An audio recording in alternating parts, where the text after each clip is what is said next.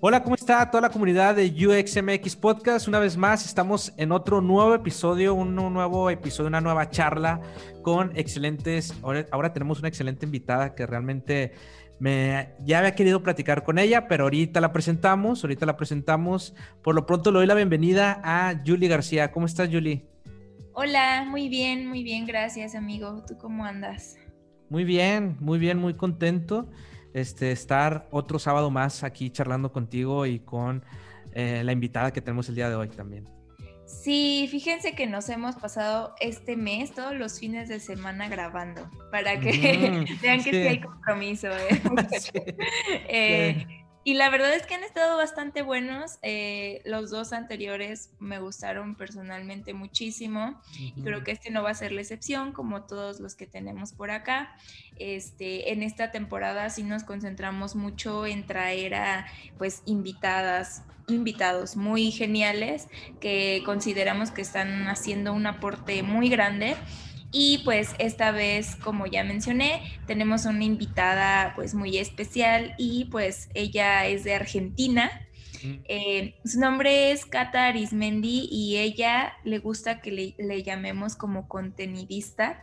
Y justo eh, hablando como ya saben, nosotros que aquí concentramos el UX y todo, pues queríamos traerla porque ella también ahí trae como un aporte muy grande en cómo escribes en, en interfaces digitales y productos, ¿no? Entonces, démosle la bienvenida a, a Cata. Hola, ah. Cata. ¿Cómo Hola, estás? Cata. Por ahí que Catita y esas cosas, ¿no? hola, Juli. Hola, Iván. Gracias. Acá estoy mate en mano, un poquito nervioso también. Ah, venga, mate en mano. Yo traigo vino. Aquí está. Acá son las 4 de la tarde, como ah. Eh, pero, pero ya va a arrancar, a la tarde va a arrancar. muchas gracias, muchas gracias por, por aceptar la invitación. Eh, en lo particular, cuando este, empecé a, a, a, investigar sobre tu perfil, me encantó este, todo lo que estás haciendo. Así que de verdad, gracias, gracias por eh, pues aceptar. Te voy, a, te voy a hacer una pregunta. Si quieres, yo inicio con las preguntas. Ya, ya tomé yo la, la batuta. ¿Cómo, ¿Cómo, le explicarías este, a, a alguien que, que, no conoce nada de tu profesión, a qué te dedicas? Bueno, primero que nada, gracias a ustedes por invitarme. Em, estoy muy contenta, además de nerviosa, estoy muy contenta de estar acá. Es la primera vez que estoy en un podcast de UX. Había estado en, ah. en, otros podcasts, pero no en uno de, de UX. Mm. Eh, respecto de, de, mí, digamos, ¿qué le contaría de lo que yo hago a nivel profesional? Eh, yo me considero redactora y contenidista, digamos, en segundo lugar. Eh, llegué, mm, mi pasión fueron siempre las letras, leer y escribir. me enseñaron a leer y a escribir de muy chica, mm. creo que para callarme, para que hablara un poco menos. Em, entonces, bueno, la, mm, y lo primero que empecé a leer fueron diarios, eso me lo acuerdo muy patente porque era lo que había en mi casa y mm, yo calculo que en ese momento no entendía nada. Y bueno, de a partir de entonces me empecé a relacionar con todo lo que eran las letras, las palabras. Mi familia es una familia muy lectora, muy discutidora también de sobremesas eh, hasta tarde discutiendo cosas políticas, cosas que pensamos. Em, como se le dice en Argentina, somos muy de la rosca, de, eh, enroscarnos con algo y, mm. darle al tema, digamos, y verle todas las aristas. Eh, bueno, y mm, así en un momento ya se hizo como evidente que, mm, que iba a estudiar comunicación, era una cosa que, la, cuando la encontré fue como, ah, sí, de una, es esto. Em, por ahí no tuve ninguna, em, ¿cómo se puede decir? No tuve debate interno antes de entrar a la universidad, fue, eso fue como por un tubo. Pero sí después, obviamente, antes de, terminar de encontrar, em, de encontrar el UX y encontrar la redacción digital como tal, coqueteé con muchas cosas, hice muchas cosas, hice periodismo, hice producción de radio y eh, creo que fue la radio la que me hizo redactora porque empecé redactando boletines de radio antes de recibirme eh, y también haciendo redacción digital. Eh, bueno, y un poquito de CM, como hicimos todos en los primeros pasos, como para, era, era como la entrada al mundo. Em, y ya he redactado productos digitales, solo que no tenía un método, que fue lo que encontré después con UX, que es era un método que me, me diera me dejara satisfecha con el resultado y, me permitiera disfrutar del proceso, digamos. Era como medio caótico, yo solo redactaba páginas web, digamos. Mm. Em, y luego como que fui conociendo esta, esta posibilidad de realmente crear experiencias. Y bueno, por supuesto para mí fue muy revelador todo lo que tenía que ver con el test, con el testeo en el, en el medio. Em, porque me permitió ir obteniendo resultados. Entonces, por eso es como que mm, me considero contenidista. Eh, es muy difícil que, eh, además de ver las palabras, no vea alguna, alguna que otra cosa, no me salga del scope. Soy como muy de salirme de las cosas, eh, de, de, los roles. Y bueno, por eso me considero contenidista y también una redactora, digamos, como con el corazón hecho de palabras. A, mí se me hace muy interesante tu recorrido, que pues nos decías que eres una comunicadora nata, ¿no? O sea, como que naciste con ese don casi, casi. Y el recorrido en la radio también se me hace súper interesante, ¿no? Sobre todo por esta parte de redacción. Siento que eh, sí ayuda bastante o sea, tener como ese background, ¿no? En contenido. Em, y bueno, continuando con las preguntas eh, que Iván ahí por ahí me ganó, pues queríamos empezar con una pregunta muy básica. Para ti, ¿qué es la palabra? Es como la unidad mínima que utilizamos, del gran sistema que utilizamos para entender el mundo. Eso es lo que yo creo del lenguaje. Y la palabra es la pieza más chiquita. O sea, si el lenguaje fuera un rompe cabezas que te permite armar la, realidad como uno la, percibe, como una la percibe y la ve, ¿no? Armar la realidad, no verla, sino armarla. Em, cada piecita sería la palabra. En términos técnicos, por ahí serían las letras o los fonemas, ya lo entiendo eso, pero la palabra es como la unidad básica de sentido, es la unidad básica para darle sentido eh, a mí me gusta mucho una frase que utilizamos en, un equipo de investigación al que pertenecía hasta hace muy poco, donde estudiamos audiodescripción. Hay una frase que nosotros usamos que es, una palabra vale más que mil imágenes, porque es la palabra la que permite entender el mundo, es la palabra la que permite entender lo que creamos. Y es la palabra la que permite diseñar, anticipar, simplificar, ordenar es la palabra la que nos permite pensar, digamos. Creo que creo eso que, mencionas es como la unidad mínima, si lo vemos como el lenguaje, ¿no? O sea, como que son estas partecitas, sí me lo imaginé en la cabeza. Claro, como está el, lenguaje. ¿no? Exacto, como un sistema que también mismo así funciona en el, bueno, me imagino en el UX Writing, ¿no? Ahorita vamos a hablar sobre eso. Este, que es así, ¿no? En una pantalla también, en un producto digital, ¿no? Está todo el sistema y la palabra cómo juega un papel fundamental en, ese sentido, ¿no? Para que todo funcione y para que simplifique muchas veces eh, eso, ¿no? Incluso pues, las interfaces digitales son 90% textos, ¿no? Palabras. Entonces, creo que por ahí va un poco, o sea, como eh, igual y cuando diseñamos, muchas veces, por ejemplo, los diseñadores que están más de la parte visual o UI, se concentran en, pues, construir el sistema, que tenga como todas las bases, que sea usable, pero muchas veces como que se deja de lado esta parte de, del escribir, ¿no? ¿Cómo hago, que, ¿Cómo hago que esta historia que estoy contando se entienda? ¿Qué palabras tengo que utilizar, etcétera? Entonces, a mí yo siempre he creído que el contenido es una parte súper fundamental y me parece muy increíble que muchas veces lo dejen de lado como al último, ¿no? Entonces, pues sí, o sea, estoy como totalmente de acuerdo en ese aspecto. Y ahora que estamos hablando justo de estos eh, entornos digitales, pues, ¿cómo fue que llegaste a, este mundo de, de, UX, no? ¿Cómo fue que este, dijiste, ah, por aquí va? O, ah, claro, esto tiene sentido porque puede ser así, porque igual todos aquí en el podcast contamos como nuestro, nuestro momento cumbre, ¿no? De llegué a ese mundo y me hizo clic todo, ¿no? Porque yo ya sabía que ciertas cosas y pues marcha perfecto. O sea, ¿cómo fue esto en ese sentido este, para ti?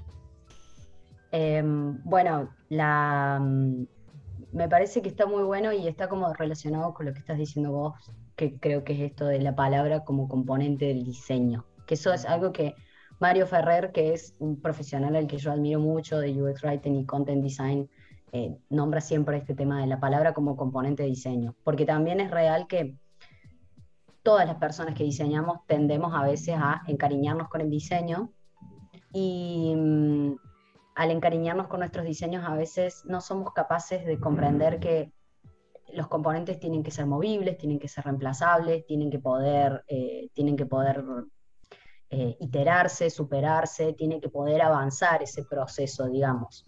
Con esto quiero decir que content first tampoco tiene que significar que se sacrifican todos los otros elementos del diseño en pos de la palabra, sino que todos los elementos conviven y son iguales de, necesarios. Em, y, a, la vez, todos los componentes se,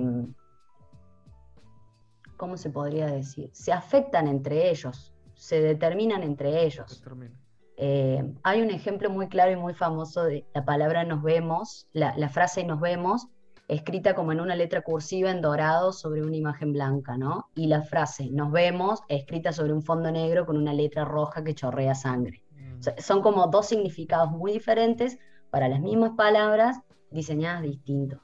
Entonces, em, en, términos de la palabra como componente de diseño, me parece que tiene todo que ver con eso y un poco así llegué como en esto de empezar a redactar para radio y yo he redactado para digital y eh, en ese momento todavía no sabía que se llamaba así, pero perseguía bastante a mis clientes de digital para que tuvieran una voz de marca.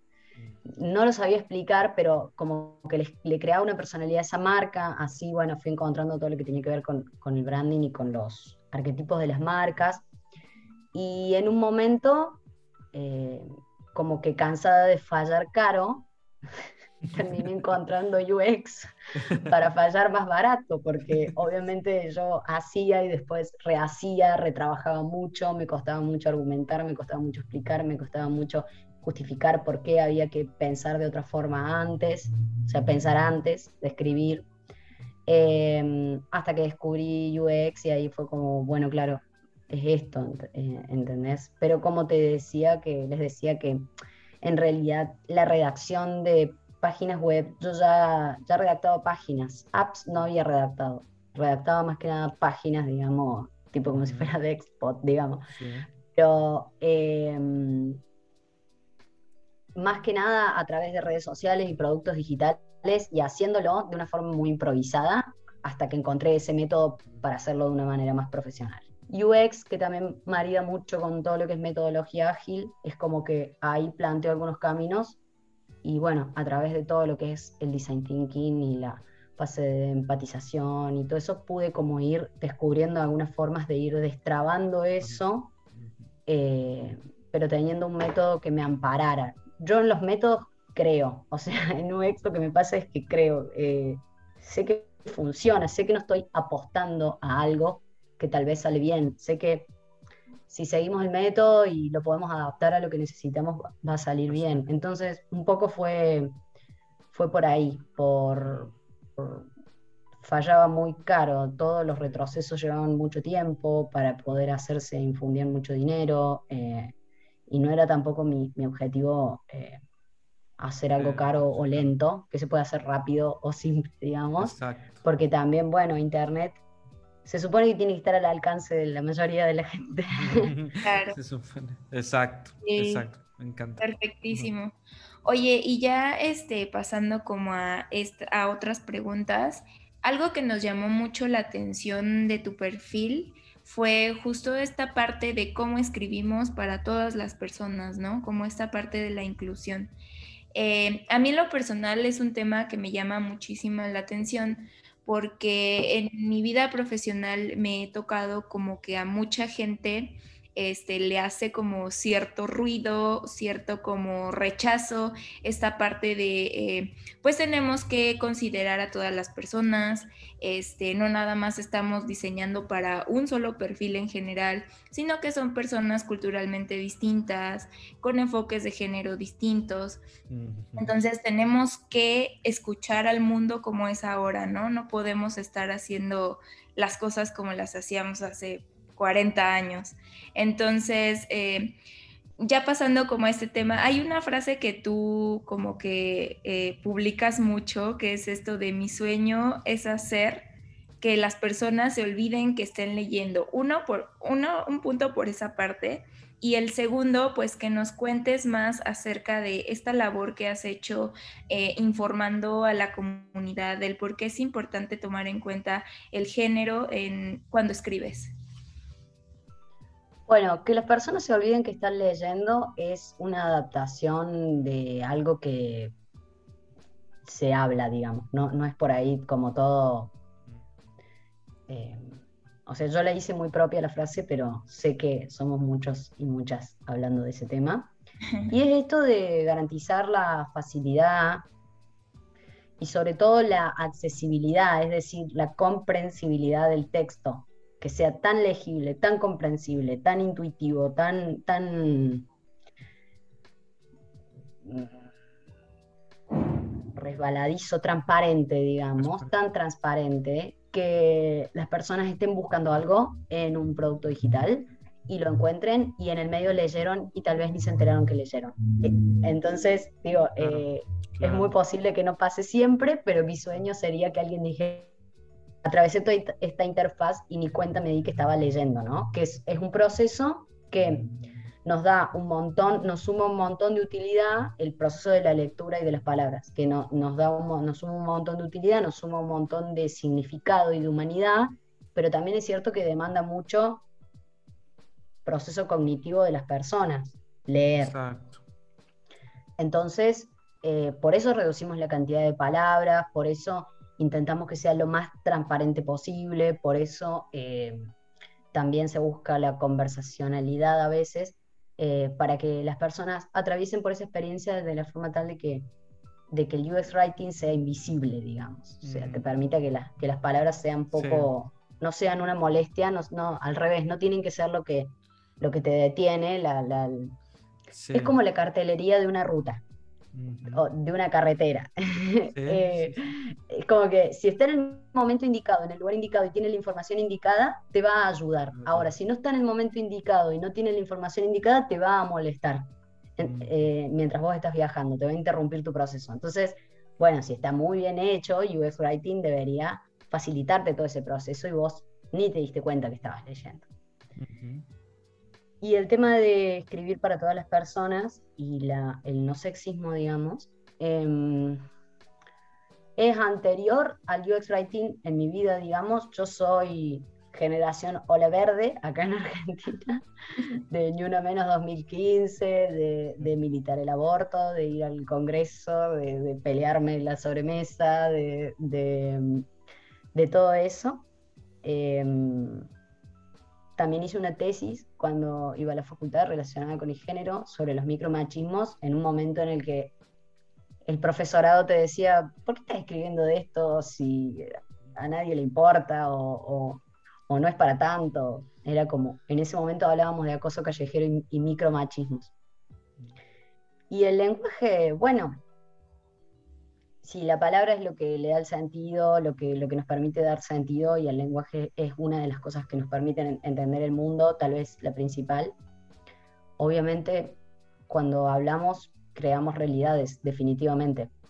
Y cuando excluimos de la forma en la que nos expresamos, creamos parias, excluimos culturas, excluimos personas, excluimos excluimos de nuestra representación y vamos generando una, mm, un registro de memoria y de historia colectiva que incluye más a algunos que otros y reconoce más a algunos que a otras.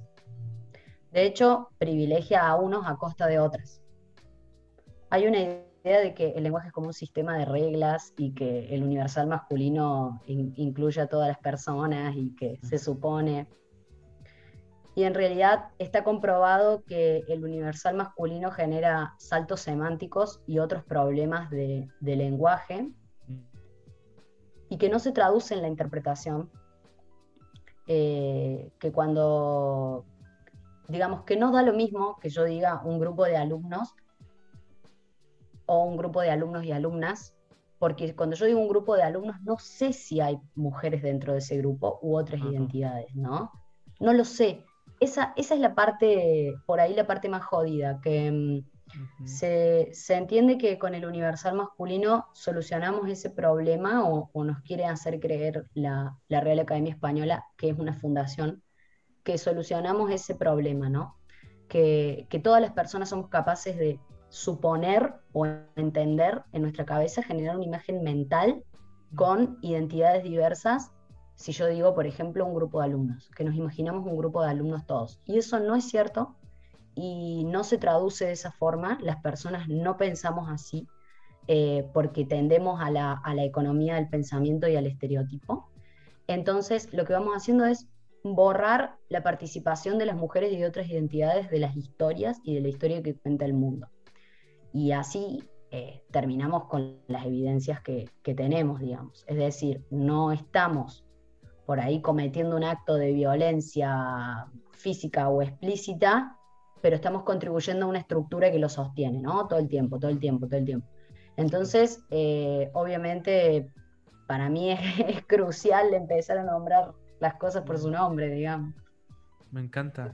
Sí, claro, porque eh, creo que por ahí, ahí, bueno, yo he leído por ahí la, la palabra incluso este, es tan importante que influye hasta, obviamente, en tu pensamiento y en el accionar, ¿no? O sea, por eso hay que cuidarla muy bien. O sea, como, como tú mencionas, ¿no? En el sentido, a lo mejor inconscientemente, ¿no? Porque tiene también un poder muy fuerte en el inconsciente, ¿no? Lo que nos decimos, incluso como nos hablamos nosotros internamente, inconscientemente tiene un poder impresionante en la forma de actuar. Entonces, e, eso que mencionas, por eso hay que cuidarla, por eso hay que nombrarla, por eso si están, eh, por eso este que mencionas, todo esto, el androcentrismo, ¿no? Está mucho en el, en el, que, tú escribes, bueno, me gustó mucho un artículo que escribiste en, en, UX en español sobre, sobre eso. Me encantó, te lo juro, porque también das claves, das claves de cómo no caer en, en esto, ¿no? En el sexismo, ¿no? Y pues nos gustaría que nos compartieras algunas claves eh, de cómo evitar eso, ¿no? Cómo evitarlo, porque este, a veces se cae sin, sin, sin pues digo, a veces eh, sin darnos cuenta, ¿no? Entonces, ¿Qué clave nos puedes compartir para evitar en ese sentido cuando alguien esté diseñando algo, alguna interfaz y esté cuidando muy bien las palabras que elige al plasmarlas? Primero decir que eh, UX en español es una comunidad muy valiosa que mm, a mí me, abrió los brazos eh, de una forma realmente muy amorosa. Eh, a eso también, bueno, nombrar a Fernando, que es CEO de, Fernando Ruiz, que es CEO de, UX en español, y que es como el líder que de alguna forma, eh, bueno, justamente lidera esa comunidad y a él se le, él me sugirió el tema, mira, che, ¿no querés escribir de esto?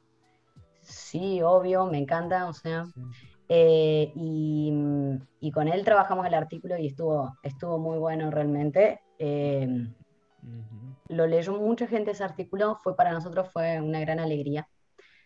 Eh, y bueno, respecto del consejo, el consejo, el consejo por excelencia me parece a mí es cuestionate todo, cuestionate todo.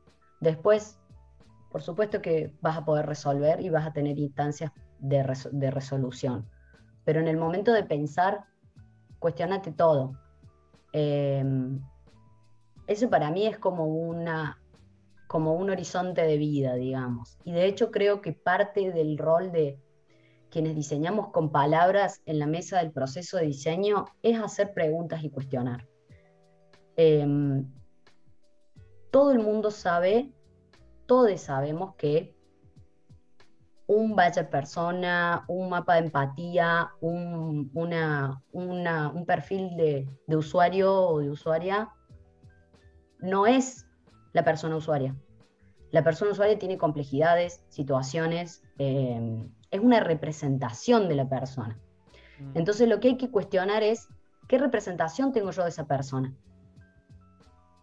Ahora estamos en junio, que es el mes del pink washing por excelencia. Las empresas cambian logos, ponen colores, eh, bueno, dicen aguante la diversidad, no sé qué, y el resto del año se cierra el boliche, se termina todo. Es más, durante junio muchas de las empresas que por ahí hacen una, una acción retórica o publicitaria no tienen, eh, no llevan adelante esa acción de, manera real, ni siquiera al interior de sus empresas, no tienen políticas de inclusión en, sus empresas, no tienen políticas de diversidad y no tienen políticas educativas para crear una cultura que pueda recibir a una persona trans.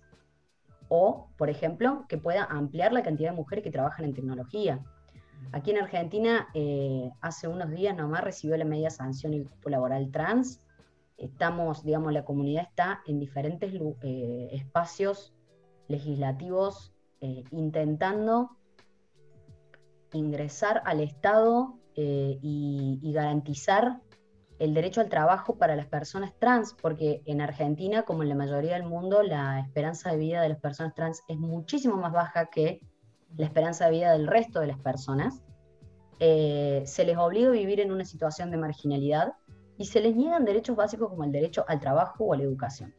Muchas veces, a lo mejor la empresa o está inscripta en un programa o en algo, pero no tiene la cultura para que esa persona se integre. Si vos sos una persona trans y vas a la universidad, sí, la universidad no te va a expulsar como tal por ser persona trans, digamos. Ese sería como un pensamiento muy rígido y, y simplón, ¿no? Pero el problema es la cultura que tiene el, espacio educativo. Entonces, lo mismo está pasando con la cultura laboral, de todas estas leyes y estas conquistas eh, de la comunidad trans, tienen que venir eh, acompañadas de un cambio cultural de las personas heterosis y sobre todo de las personas que manejan los, los lugares, que tienen el poder de hacer un cambio significativo, de abrir un poco la mente y permitir que se desarrolle otro tipo de cultura está clarísimo que es incómodo y difícil. Eh, está claro que es incómodo y difícil. Sería mm, absurdo como feminista prometerle a alguien que va a ser fácil, porque no es para nada fácil. O sea, si estás buscando una receta que te permita solucionarlo y, hacer un taller y, sacarte ese tema de encima, olvídate porque el feminismo es problemas, confusión, cuestionamientos, dudas, es, es un montón de cosas que si algo que no son es simple. Simón de Beauvoir decía, las feministas son lo opuesto a las mujeres fáciles, porque realmente no, no, es para nada, no es para nada sencillo eso, no es sencillo para nadie. Eh, y sobre todo el tema del lenguaje, creo que una de las cosas que más eh, éxito tiene del lenguaje no sexista es que es muy difícil porque la violencia está muy presente es reiterada y es sistemática. Entonces, claro, salir de ahí es difícil porque el hábito tiene que ser sistemático y es como que tenés que estar todo el tiempo alerta.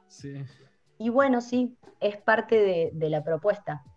Em, y así como el, artículo, que lo primero que les digo es que lo lean, pero lo segundo... Y lo vamos a compartir, ¿eh? Por si nos dejas, sí, tenemos su aprobación. Sí, muchas, bueno, muchas gracias. Eh, el artículo ahí tiene algunas cosas para, algunas técnicas para reemplazar el uso del universal masculino, que es uno de los problemas que tenemos en el lenguaje más grave respecto al sexismo. Tenemos otros, como por ejemplo los vacíos semánticos, que no exista una versión femenina o no masculina de la palabra prócer. No hay ninguna prócer, no hay nadie que pase a la historia, digamos, como que no hay registro de esa función en el idioma. Eh, la palabra genia también hubo en marzo una campaña para que, se, para que la RAE incluya la palabra genia. Eh, otro problema que tenemos en el español para mí es la RAE. la, RAE la RAE como tal. Eh, y, y, bueno, y también, por ejemplo, los, los pares desiguales, palabras que en femenino tienen una connotación muy negativa y en español, en masculino, tienen una connotación muy positiva. Y todo eso respecto del, binomio, es decir, se pueden desdoblar, es decir, decir todos y todas, se pueden eh, utilizar palabras que, que en realidad como que utilizar palabras que engloban otros, por ejemplo, en vez de decir los médicos, decir el personal de la salud. Mm. Eh, y, todo ese tipo de técnicas están, están en el artículo. También hay una muy buena guía de comunicación inclusiva que va un poco más allá del lenguaje inclusivo de Prodigioso mm. Volcán, mm. que se la súper recomiendo. hay muchas personas en, en, Internet también, en LinkedIn y en otros espacios trabajando este tema, pero me parece que lo más importante es em, sobre todo cuestionarse y también em, cuestionar incluso cómo creamos esta representación de usuario, ¿no? O sea, ya de por sí, eh, la experiencia centrada en experiencia de usuario, ¿no? A mí ya me molesta, pero bueno, ya la palabra usuario ya me molestó. Em, bueno, la experiencia de usuario. Entonces yo digo, bueno, ¿cómo es un usuario? ¿Solo es un usuario varón? ¿No hay otro usuario? Sí hay. Resulta que hay, eh, por ejemplo, también mujeres. Eh, bueno, ¿y qué son? Solo mujeres, entonces son hombres y mujeres. No, resulta que hay mucha más diversidad de género, entonces son a lo mejor personas usuarias.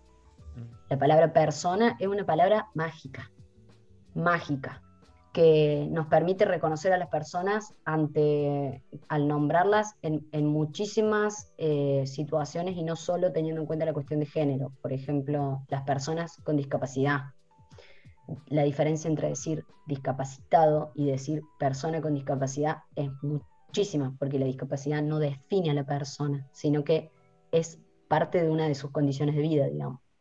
Entonces la palabra persona es una palabra mágica, pero también y sobre todo cuestionar esa representación que estamos haciendo de quién está detrás del, producto que estamos utilizando y por qué está ese alguien y no otro ahí hay un problema, ahí siempre se cae en una misma, en una misma grieta, que es la E, la letra E.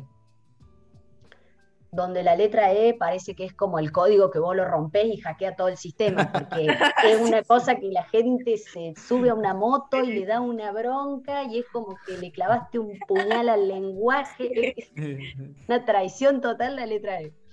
Bueno, puede hacer complejo, por ejemplo, algunos sistemas de traducción al trabajar con palabras, eh, puede, puede generar esos problemas, pero en sí, a mí, hoy por hoy, me parece la opción política más, eh, más jugada y más, y más inclusiva que hay.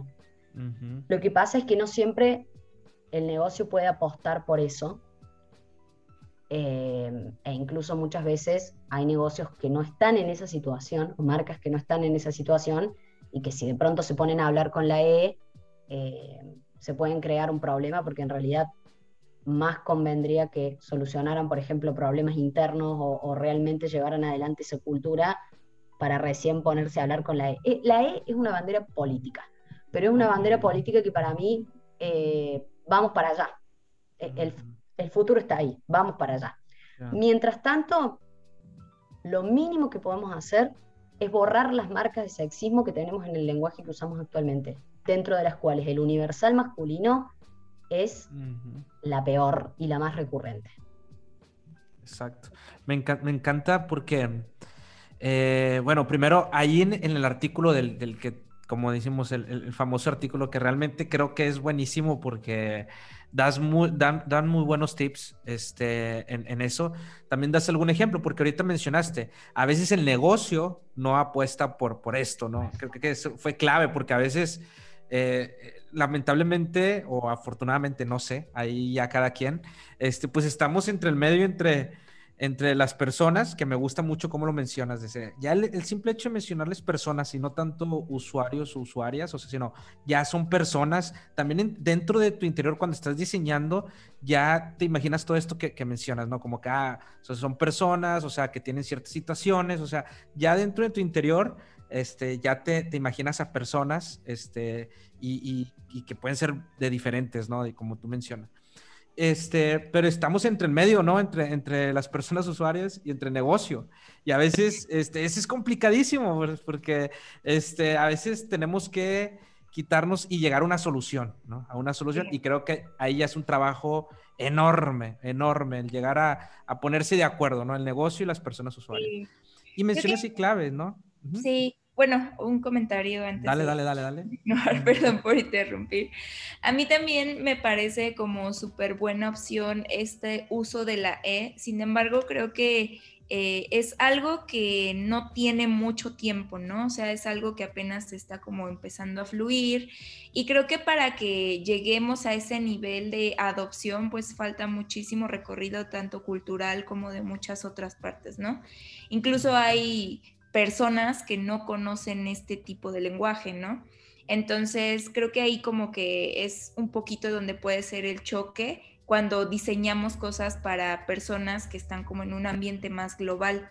Entonces, también algo que me llamaba la atención de, no sé si era de tu artículo o si lo vi en otra parte de algo que también tú hiciste, no recuerdo bien, pero la fuente eres tú. Sí, la fuente, la fuente es Cata. Exacto. Eh, mencionabas que por aspectos prácticos, pues no era como tan buena, bueno poner eh, la letra E o la letra X por cuestiones de traducción, ¿no? Como para hacerlo más universal. Y eso pues me hizo bastante sentido, ¿no? Más allá de la significancia que puede tener. Y algo que me gusta mucho que mencionas también es este aspecto de que a través del lenguaje creamos una realidad, ¿no? Entonces, eh, mucho va a depender de cómo creas esa realidad, ¿no? Porque hay demas, pueden haber demasiadas realidades y podrías estar excluyendo alguna en la forma en la que percibes, hablas y ves todo el mundo, ¿no? Entonces, esa reflexión se me hace súper, súper bonita y súper útil porque sí es cierto, ¿no? O sea, el lenguaje lo, lo, creamos nosotros para poder construir nuestra realidad y creo que eso es como lo verdaderamente importante. Exacto, exacto. Sí, hay, hay una cuestión de... Primero me parece que está bueno teniendo en cuenta este mes tan particular que es junio, digamos, que es emblemático para el tema LGBTIQ eh, que tiene que ver con, el negocio, que es lo que decía Iván, el, negocio, ¿no? Em, a veces queremos que el negocio, por ejemplo, adopte ya en este momento el, lenguaje no sexista, ¿no? Entonces nos ponemos manos a la obra con eso, conseguimos que nos digan que sí. Y después resulta que la marca no estaba en, esa, en ese momento. ¿Qué quiero decir con no estaba en ese momento? Que no tiene una confianza y una relación tal con las personas que la consumen em, y con la que establecen una relación como para venirse con este tema de, lleno. A lo mejor la marca tiene otras cosas que aprender antes. Mm. ¿Por qué? Porque utilizar lenguaje eh, no sexista es como una gran declaración política, lo es, es una opción política. Quien, quien dice que está en contra del lenguaje inclusivo o del lenguaje no sexista por una cuestión pura y exclusivamente de, gramática, de ortografía o de lingüística, en mi opinión, está mintiendo. Eh, y en realidad es muy posible que lo que tenga es miedo al cambio. Pero, pero realmente es como que hay que pensar muy bien si una va a poner o a, o a ayudar a una marca a que se deconstruya hacerlo de una forma muy violenta puede llegar a, a quedar como una cosa muy eh, extractivista, como que yo me sumo a una conversación que me conviene, está de moda y genera un montón de clics, que lo genera porque es real, por este tema de la grieta, genera mucha discusión, genera mucho, mucha virulencia tanto de un lado del otro, entonces las marcas se exponen a veces en eso. Acá hubo un caso de, Prime que hicieron, no este año, sino el, año anterior o el anterior, no recuerdo, eh, un cambio de logo y le pusieron en vez de Prime, Pride. Mm. Y bueno, yo ahí pude registrar una catarata de usuarios y usuarias diciendo, che, loco, todo bien con Pride, pero vos no tenés más que preservativos para hombres. O sea, no tenés más que preservativos, eh, no tenés preservativos de, ningún otro tipo, no, no generás inclusión, a pesar de que vos podrías generar inclusión a través de la sexualidad segura. Entonces, eh, hay que tener por ahí mucho cuidado con eso, digo, de no, no largarse así de, una eh, y ser respetuosos con la gente que, a la que realmente afecta esto, porque como les decía, las mujeres tenemos un grave problema de desigualdad económica con los hombres en muchos niveles y la comunidad trans en, específicamente con un problema que ya pone en peligro, el, genera un riesgo de vida mayor. Entonces, hay que tener mucho cuidado con este tema y tratarlo como lo, como lo que es realmente. Y después te iba a responder tu pregunta y me la olvidé. ahorita, ahorita, ahorita. Creo que yo igual ya se me olvidó. pero algo, que me encanta, que, que, por ejemplo, para no caer en, en esa, eh, en ese conflicto, ¿no? Porque a veces el negocio no está, no está este, preparado, como mencionas, ¿no? Eh, los negocios no están. ¿Cómo, cómo, cómo dices, no? A veces, bueno, puedes, puedes pensar fuera de la caja y llegar a otras opciones, ¿no? Este, y me gusta que en el artículo hasta le, metes imágenes, ¿no? Que en vez de decir bienvenido, ¿verdad? O bienvenidos a es hola, simplemente, ¿no? Caer como un hola, ¿cómo estás? Hablarle hacia las personas, ¿no? Hola. Incluso lo hace mucho más humano, ¿no? O sea, yo, yo lo veo así, o sea, un hola, ¿cómo estás? ¿No? Cuando alguien llega y te visita, hola. Este, me gusta eh, que das esos ejemplos, ¿no? Incluso también utilizar como sustantivos colectivos, también mencionas, ¿no? En vez de decir los usuarios, ¿no? Es la comunidad. Creo que, que, también es, esos, esos, a mí se me hicieron claves, el, el, esos, esos tips que diste, ¿no? Este, me, gusta, ¿no? la palabra usuario ya va como en bajada, ¿no? O sea, ya va de bajada. Entendiendo que eh, nació desde noventas como un usuario digital y que ahora justo estamos hablando no de usuarios, sino de personas, porque justo como dice Cata, ¿no? Eh, eh, cuando dices persona, como que no estás hablando solo de esa persona como no sé, ese sustantivo, ¿no? Sino más bien es como alguien que vive en un ambiente, que, puede tener complicaciones, que es como tú y como yo, ¿no? O sea, como ese acercamiento.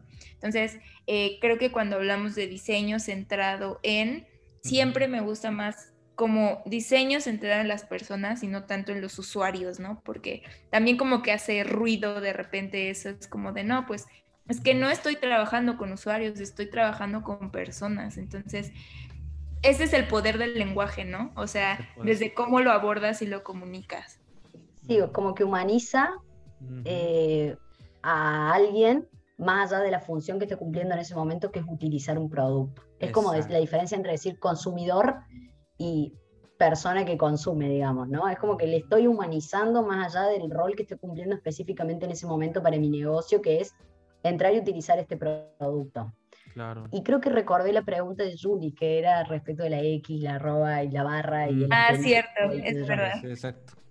Bueno, ahí ponele la barra o el paréntesis que se usa eh, para poner, por ejemplo, eh, los alumnos, entre paréntesis se le pone AS eh, al final, ¿no? Eso de por sí a mí me da cringe directamente, porque es como que estoy poniendo entre paréntesis a las mujeres, ¿no? Son los alumnos y entre paréntesis están las mujeres. Entonces, esa, esa idea ya eh, descartada. Con la barra pasa lo mismo, como que me divide el idioma en dos, me lo divide entre ellos y ellas, eh, que es el otro gran problema eh, y por lo cual yo apuesto a que en el futuro vayamos a la E porque tiene una legibilidad, es pronunciable y porque incluye a más que solamente el binomio hombre-mujer, este en el que nos hicieron creer que estamos atrapados, digamos. Eh, y después el asterisco y, la, y el arroba, eh, bueno, son problemáticos, por ejemplo, para lectores de pantalla.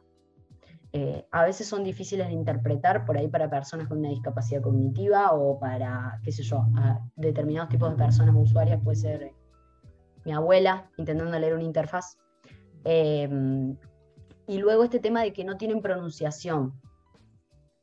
Y el lenguaje, antes de ser escrito, es oral. Eso debe ser mi amor por la radio y, mi, mm. primer paso en la radio, pero yo tengo muy presente que el lenguaje antes de ser escrito es oral. Mm. Que las letras esas escritas en realidad lo que están haciendo es invocar imágenes mentales que son eh, sonoras para casi todos y todas, eh, excepto para, por ejemplo, las personas sordas, que aprenden otro tipo de lengua y tienen su propia lengua y aprenden a través de, aprenden el lenguaje de y por eso tienen su propia lengua de símbolos y no, no son hablantes nativos de español, sino de símbolos. Con esto quiero decir que con la excepción de la lengua de, de señas, eh, el resto somos eh, personas, la mayoría son personas hablantes antes de ser personas escribientes. Entonces, eh, si yo pongo la X en Let's Alumnes, en realidad al, no tener, voy a recurrir eh, al universal masculino. Y lo que realmente nos importa es lo que está pasando, el cambio que estamos generando dentro de la cabeza de alguien, más que el cambio que estamos generando, eh, la declaración, digamos, la escritura. Por eso es difícil, eh, o por eso por ahí no, no, iría a la apuesta de la X, la arroba, o la barra, o el, asterisco, o, el, o los paréntesis, que son los, las miles de opciones, que fueron surgiendo, digamos. Eh, sino que a intentar primero borrar la marca sexista, que es un desafío, eh, y luego ya en términos dentro de lo que se puede, yo iría por la E. También convengamos que hay marcas que lo hacen y lo han hecho y nadie murió y siguieron vendiendo, o sea, como que en realidad sí hay marcas que están apostando por eso. Eh, no lo hacen de una forma burda, sino de una manera muy discreta y se puede hacer y se como digo, y no crea ninguna confusión, no, no es que matamos una polilla y el mundo se detiene, sigue y dijimos, y dijimos todes y no pasó nada, digamos. Claro. me encanta. Entonces, como estuviste en radio, este, llevas mucho escribiendo, ¿se escribe diferente para, para, para internet que para en su momento cuando estuviste en la radio? ¿Tú, tú sientes esa, esa diferencia, o sea, ahora? buena la pregunta. Em, ahora, hace unos días fue el día de los periodistas acá en, Argentina y se armó toda una charla en LinkedIn sobre el tema de vengo del periodismo, quiero pasar UX, mm. tengo que empezar a leer de UX, que es real, tenés un montón que aprender, pero también tenés un montón que sabes. A mí me pasó que yo caí en la, en la en la redacción digital, porque aparte para mí era súper natural y fácil. Yo en ese momento llevaba un proyecto académico en la facultad sobre boletines informativos, entonces dirigí ese proyecto y ese, ese proyecto hasta el día de hoy es el más grande en cantidad de alumnos y alumnas que comprende de toda la facultad. ¿Por qué? Porque integraba muchísimos cursos em, de toda la gente que hace radio en segundo año y toda la gente que hace radio en cuarto y quinto año, entonces integraba y además integraba con la radio de la, de la facultad, acá en la Facultad de Comunicación de Córdoba, hay una radio que se llama Radio Revés, que es la única radio universitaria comunitaria de toda Latinoamérica, a eso lo sabemos por, la, por AMAR, la Asociación Mundial de Radios Comunitarias. Y bueno, esta radio híbrida, medio universitaria, medio, medio pública, medio comunitaria, eh, fue muy importante a nivel profesional para muchos y muchas de, nosotros, del alumnado, que pasamos por, por esa radio y, laburamos ahí. En ese momento yo tenía un programa que eh, tenía este proyecto que integraba un poco lo que hacía ahí en la Radio Revés con lo que hacía en la, en la cátedra de producción radiofónica y bueno, fueron los boletines, ¿no? Producíamos boletines y ya nos queríamos, decíamos, bueno, entonces produzcamos Twitter y produzcamos posteo y produzcamos... Y veíamos que hay un diálogo súper eh, enriquecedor y súper em, natural entre la radio y, lo digital, entre escribir para radio y escribir para digital. Es como que ambas son redacciones de alto impacto, digamos, o sea, muy poco espacio para decir un montón. Por un lado eso, ¿no? La cuestión de, la, la síntesis y la concisión de la radio, es como que cada palabra eh, vale mucho, cada palabra es, es, preciada y hay que elegirla, cuando está bien hecho, hay que elegirla con precisión quirúrgica, digamos. Entonces, eh, la radio eh, medio que me enseñó esa estructura. La radio es uno de los medios que más hace uso de la pirámide invertida, de lo más importante arriba, a lo cual lo digital perfectamente va con esa, con esa estructura. Eh, por otro lado, este tono conversacional que tienen muchas marcas en Internet, eh, que la radio lo tiene, obviamente, por la cuestión de la, de, la oralidad. Y después, una parte muy importante, que a lo mejor es más como una habilidad más blanda que técnica, pero que es la vocación de servicio. La vocación de servicio, dar información que realmente sea útil a la persona en ese momento. Por eso hasta el día de hoy hay cosas que no cambiaron nunca en la radio, como que yo te saludo y te doy la temperatura y la hora y el tránsito y te doy lo que vos vas a necesitar la información que a vos te va a servir para hacer otra cosa. Y eso en UX Writing está muy presente. La vocación de servicio, poder empatizar. Obviamente detrás tiene como un, proceso de, empatización muy grande, que es entender en qué situación está la persona, por qué me está leyendo, por qué me está escuchando, y yo darle lo que realmente necesita, enfocarme en sus necesidades. Esa vocación de servicio, la radio te la enseña muy rápido y muy bien. Mm. Eh, y tiene como una magia para conectar, no sé, con la persona, como que conecta, no sé. Es que me encantó esa parte porque precisamente yo también reflexiono sobre eso, o sea, en el sentido de que no estamos haciendo nada nuevo, o sea, en, lo digital simplemente estamos pasando al ámbito digital estas cosas que ya hemos aprendido anteriormente, se ha llegado también a esa reflexión, ¿no? De hecho, de ahí viene lo que es el, el software, ¿no? Todas estas, las metodologías también de software, por ejemplo, o, las de Kanban, ¿no? Que, ah, mira, Trello, nuevo, eso viene ya de la industria automotriz, ¿no? O del Lean Startup. Eso ya viene, está basado en el, en el Lean Manufacturing de Toyota, o sea, es como todo esto de lo digital es mucho de eh, cuestiones que ya veníamos haciendo, simplemente las pasamos a lo digital, le ponemos unos nombres un poquito más coquetos. Yo creo, a veces, a veces pienso eso, a veces llega esa... O lo decimos en inglés. Sí, en inglés, exacto.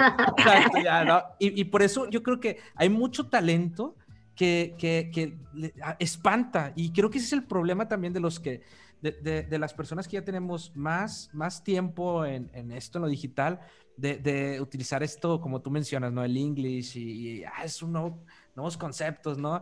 Y, espantan a personas que pueden nutrir muy bien y un, talento e, este, que, impresionante que hay, que eh, no, no, logran o piensan que no pueden aportar mucho a esto que hay en lo, en lo digital, ¿no? Yo creo que eso lo he reflexionado. No, es importante, me parece que sí que está re bueno lo que decís y que es importante transmitirle a la gente que no arranca de cero, porque aparte de mm. UX, más en, por lo menos en Latinoamérica, es un, mundo en completa expansión, eh, es un espacio que necesita talento en este momento, necesita profesionales que tengan, que, que para mí lo más importante en este momento para sumarse al mundo UX es muy hospitalario, muy hospitalario. Yo veo que las personas que laburan a nivel profesional en, este ámbito son todas hospitalarias, eh, todas tienen ganas de ayudar, todas tienen ganas de, crear contenido, todas lo hacen desde, desde un lugar muy, eh, muy humano y muy humilde. Eh, lo único que sí me parece que hace falta es un mindset de aprendizaje constante, pero de verdad, porque todos sabemos que la, la formación tiene que ser constante hoy en día, pero me parece que las personas que realmente hacen la diferencia son las personas que tienen el mindset de aprendizaje constante, em, que se relaciona un poco con esto de fallar barato, ¿no? Animarme a fallar, bueno, voy a fallar y bueno, cuanto más veces falle, mejor, así más veces aprenderé.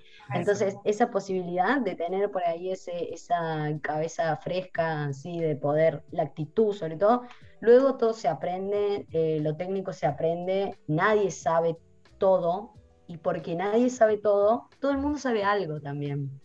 Exacto. exacto. Me encanta. Me, gusta mucho esta conversación, pero ya estamos llegando al final. Y por acá, este Iván tenía unas preguntas muy guardadas por ahí sobre política y la relación que tiene el diseño, que a mí es un tema que también me encanta mucho. Eh, justo hace poquito vi que a BBVA España le dieron un premio, de diseño. Eh, por, pues sí, o sea, justo por esta labor que hicieron de que el diseño sea una parte medular de su estrategia como banco, o sea, es como la primera organización que no se dedica al diseño, que es de servicios financieros, sin embargo recibió ese premio, ¿no?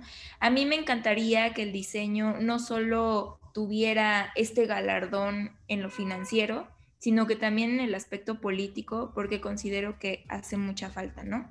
Y pues acá, Iván, creo que podrías ya avanzar con tus preguntas. Exacto, porque, porque me encantó que ahí en su perfil dice, y dice así, a mí me gusta discutir sobre política.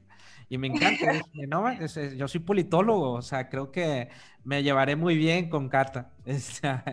eh, la verdad, creo, y, estás ahorita en un proyecto, ¿no? Estás, laborando, estás, este, eh, diseñas, utilizas el diseño para eh, comunicar, ¿no? Dentro, dentro de, ciertas, pues en la administración, ¿no? Dentro de la administración pública, como decimos acá en, México, pero también ahorita en el discurso que, que, nos estuviste platicando, pues se ve que estás muy, muy informada, ¿no? En cuanto a política. Entonces, este... Es un mal de familia eso. es un mal de familia y de, y, de, universidad pública en Argentina. Son universidades muy politizadas y, y habemos muchos perfiles ahí que nos gusta mucho la discusión, la, política, digamos, y, la universidad es como otro, otro lugar en el, que, en el que eso se fomenta también. Eh, y después qué política hay detrás de todo, vos me dirás. Sí, sí, exacto, la política sí está, está en todos lados. Y, y precisamente en eso que menciona, eh, aunado lo que menciona Julie, ¿no? Del diseño, el UX Writing, o sea, ¿cómo, cómo puede eh, este, ayudar en ese sentido o crees que puede ayudar mucho el diseño en la política? Para mí, o sea, la cuestión de la política eh, no, quiero, no quiero quedar mal en frente de un politólogo, me, dio como calor. Pero la, eh, está la cuestión política de la gestión del, Estado, de la cosa pública. Pero también está la cuestión política como estrategia para lograr algo a través del poder. ¿No? Eh, teniendo en cuenta que el poder es algo microfísico, digamos. Entonces, eh, esa microfísico móvil, digamos, que está en todos lados. Entonces, eh, esa posibilidad de manejar eh, estrategias y estratagemas. Entonces, detrás de, todo lo que hay estrategia hay política. y en ese sentido, bueno, y lo personal es político, obviamente, a, ese punto de que lo personal es político. Entonces, lo que queremos decir con esa frase es que hasta en las decisiones privadas hay política, eh, porque todo símbolo es una creación social y las creaciones sociales son, son políticas, en tanto están basadas en representaciones que hacemos de las cosas, en cómo nosotros construimos la idea de la realidad, que no es la realidad igual para todo el mundo, sino que tenemos construcciones de esa realidad, interpretaciones de esa realidad, de por sí sentidos, y son esos sentidos los que tenemos, no tenemos otros, digamos. Em, a mi gusto, todavía hay un espacio de potencia para trabajar en el mundo de la tecnología, la política. Es decir, todavía hay lugar para discutir más de ese tema. Todavía hay lugar para traerlo más a la mesa de diseño, a cosas como estas.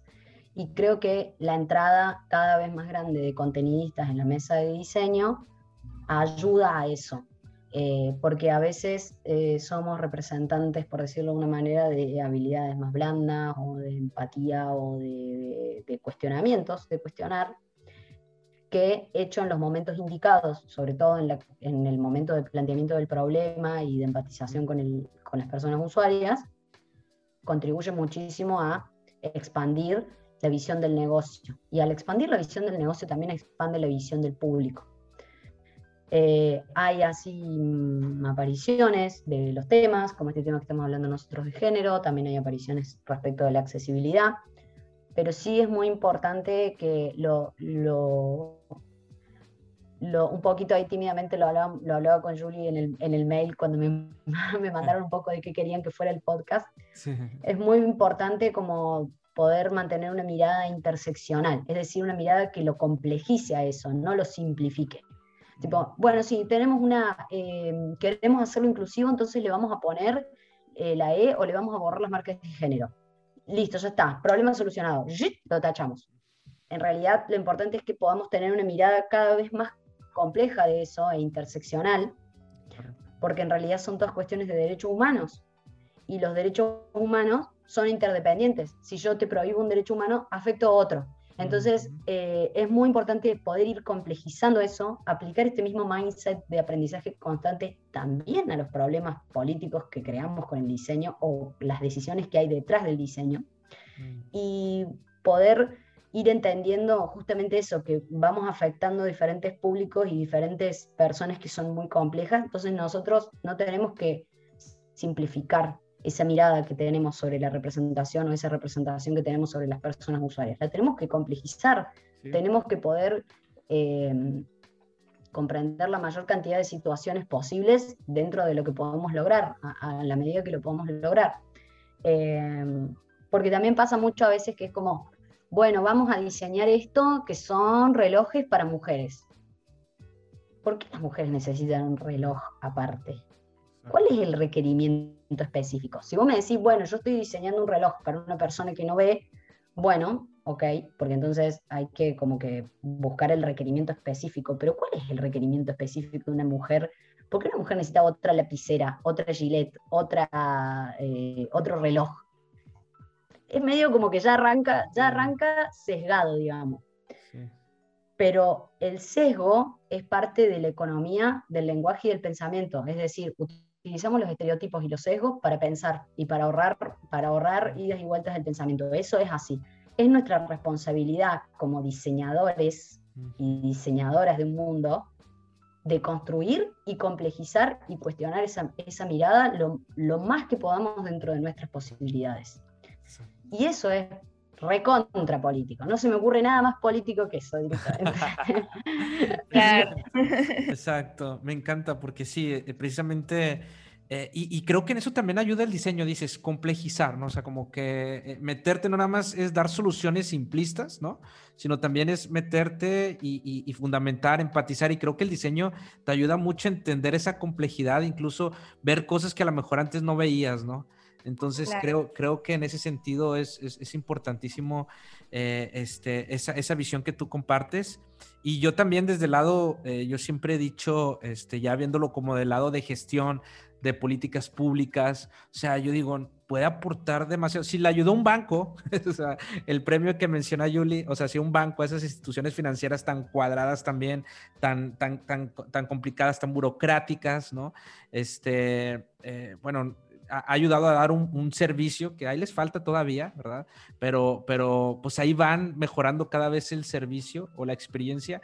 Creo que aplicándolo también en, cuestiones de políticas públicas, el diseño, creo que puede aportar demasiado valor a empatizar y a, tomar en cuenta esa complejidad que mencionas, o sea, como que ir metiéndome más a complejidad, no solamente diseñar políticas públicas simplistas hacia un sector, sino realmente meterme a entender el contexto y lo que está pasando para dar mejores soluciones y crear mejores políticas públicas.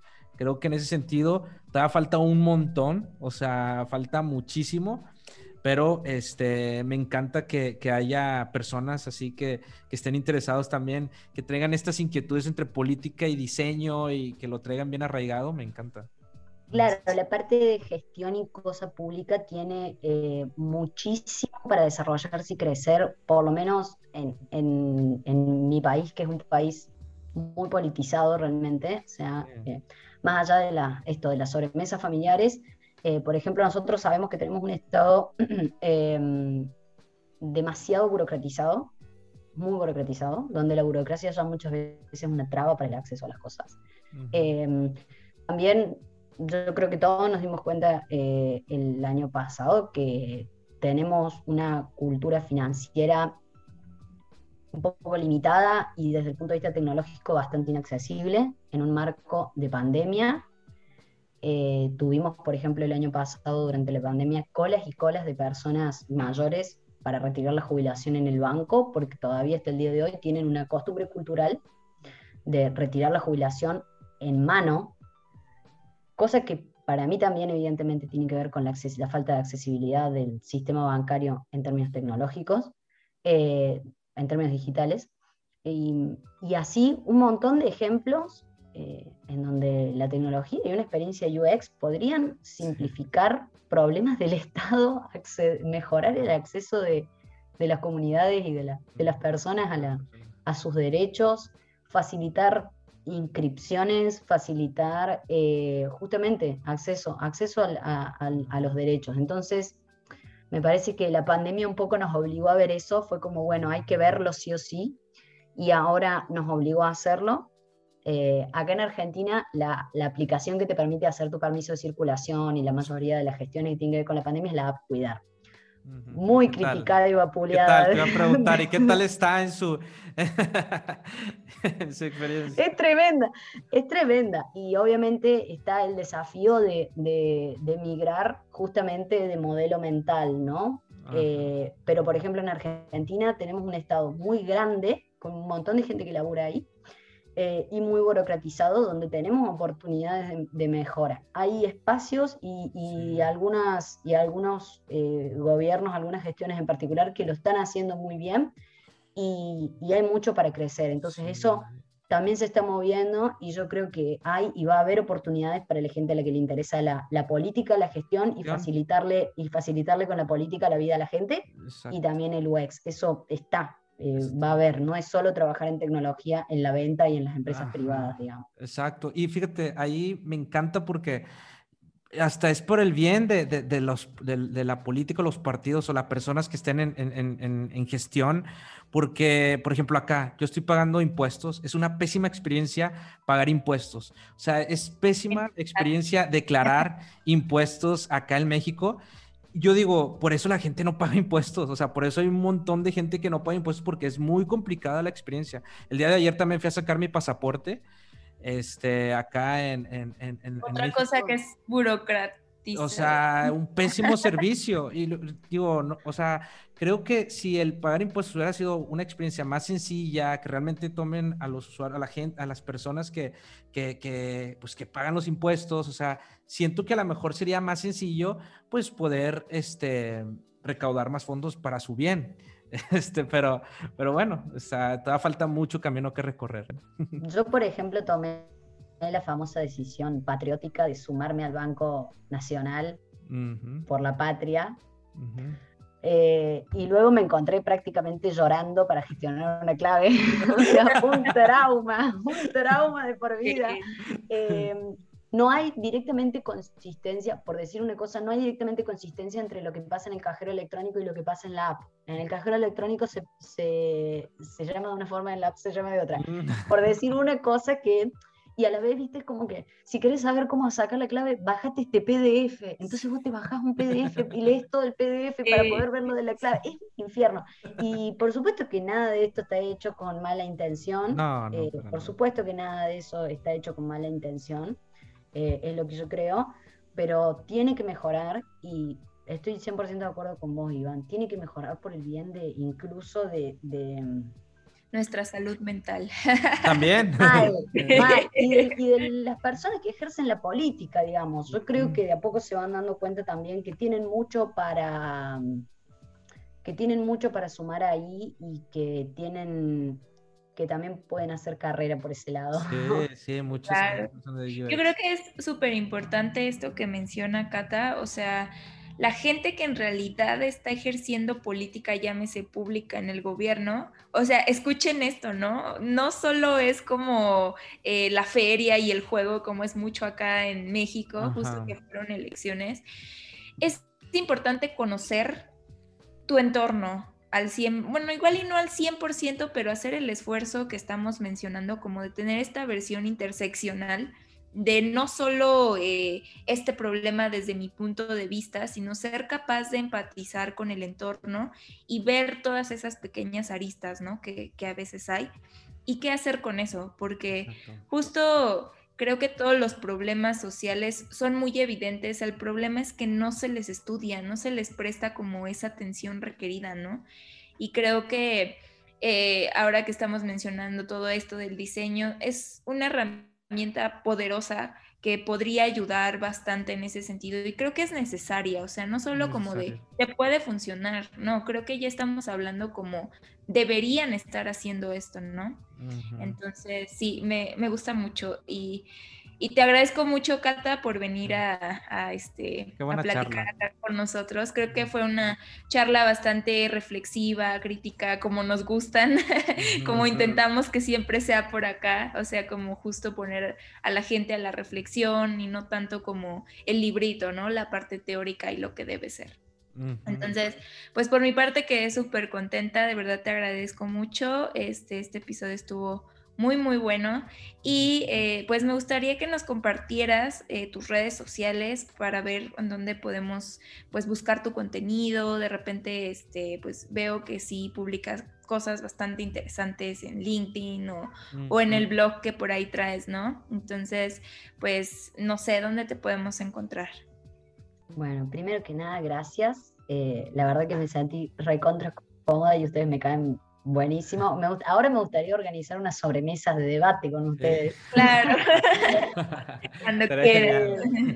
LinkedIn es mi red, es mi red social, la que me gusta, la que disfruto, en la que, en la que publico. Alguna que otra cosa tengo en, Instagram. Em, mi Facebook está completamente abandonado. Eh, y escribo en, en UX en español. Em, para la comunidad. Pero básicamente si necesitan algo, em, sobre todo esta parte, si necesitan algo, necesitan, creen que yo puedo darles una mano en algo, me pueden escribir, en, eh, me pueden encontrar en LinkedIn, em, que es por ahí la, la red de, de, la comunidad ñoña, que bueno, es donde más, es donde, donde más feliz me siento. y alguito también estoy en Instagram, pero más que nada es eso lo veo más como una cosa de vanidad. sí, así, así, es el, No, exacto, ahí en, en, LinkedIn, ahí este, te voy a agregar, ahorita terminando este, la, la, charla, y de verdad muchas, muchas gracias por venir a, compartir aquí tu mate, que dicen que compartir el mate también es como compartir con amigos, ¿no? Es como la tradición, algo así, ¿no? Con amigas, con, con personas, con tus personas cercanas, ¿no? Este, creo que esa, esa es la, la, tradición del mate, ¿no?